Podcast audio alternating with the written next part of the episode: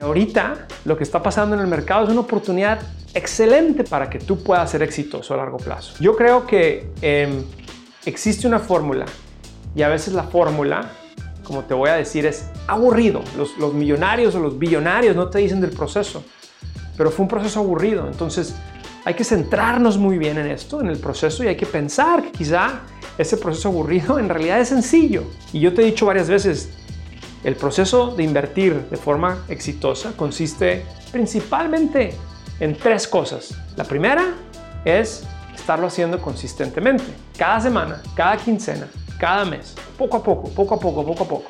La segunda cosa es hay que hacerlo de forma diversificada, es decir, no poner todos los huevos en una canasta. Hay que diversificar las inversiones.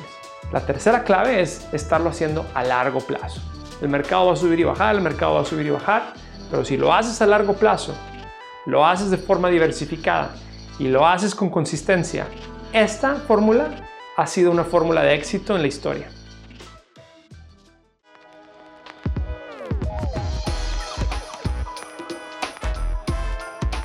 Bienvenido a Hábitos Financieros, un podcast en donde Carlos García, el experto en inversiones y presidente de FinHabits, tocará temas que te ayudarán a manejar tus finanzas, invertir en la bolsa y prepararte para tu futuro de una manera inteligente, práctica y eficaz.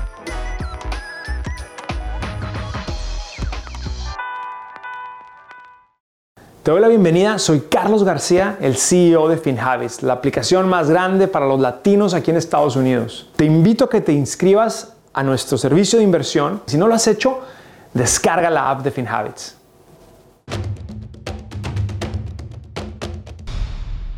Lo que te quiero enseñar es en realidad un análisis que muestra qué es lo que ha pasado a través de la historia. Vamos a ver de 1960 hasta el día de ayer los bajones que ha tenido el mercado de más del 20% y muestra el, el índice del SP 500 ha bajado nueve veces más del 20%. O sea, hay veces que ha bajado hasta el 56%, como pasó en el 2008 y 2009.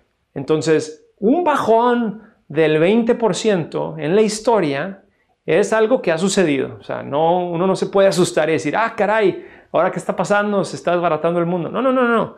Estas cosas pasan. Ahora hay que pensar, ¿qué sucede? ¿Qué sucede después de que tiene la bolsa un bajón del 20%. Y ojo, esto que estoy diciendo habla del rendimiento histórico, ¿no? y uno tiene que entender muy bien, y lo hemos dicho muchas veces, en las inversiones tienes un riesgo, el riesgo de pérdida de capital.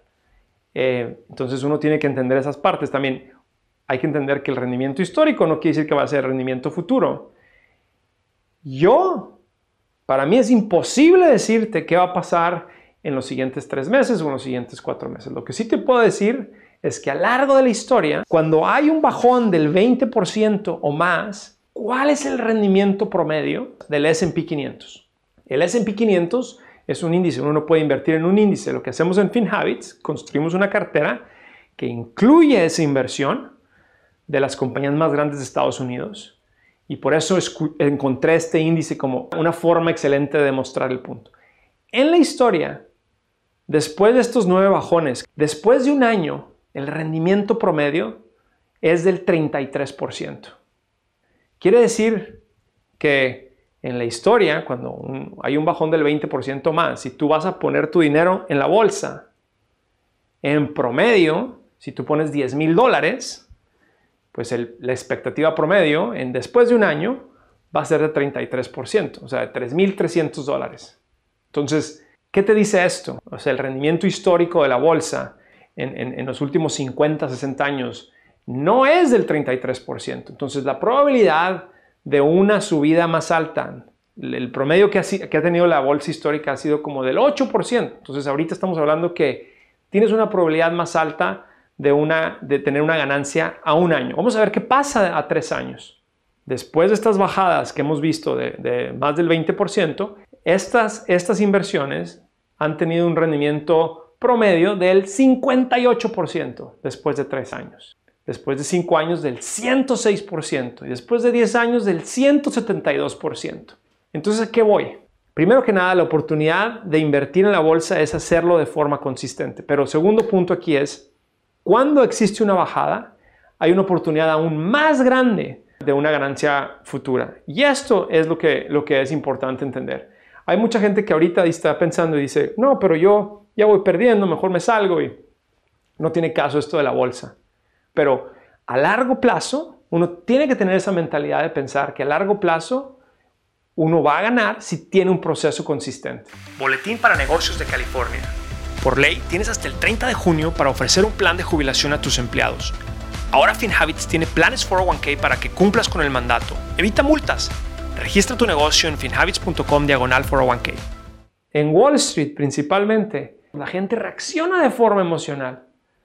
Pero la gente que lo hace de forma inteligente, lo hace de forma racional, con información y toma decisiones con lógica, no con emociones. Estos bajones pasan y estas caídas de mercado son normales.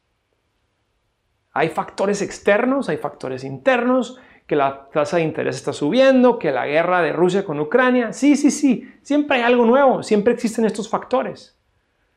Pero el comportamiento histórico que hemos visto en la bolsa es algo que nos puede ayudar a entender muy bien eh, ojo, ¿no? volviendo a lo mismo, el, comportamiento futuro es el comportamiento futuro y nadie puede saber exactamente qué va a pasar, pero esto nos ayuda a entender muy bien, con lógica, cuál es la expectativa de ganancia.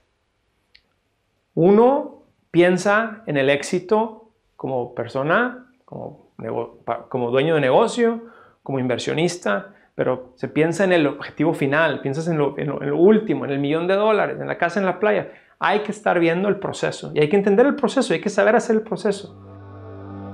Este podcast es para efectos educativos y no constituye una solicitud o recomendación para comprar o vender activos.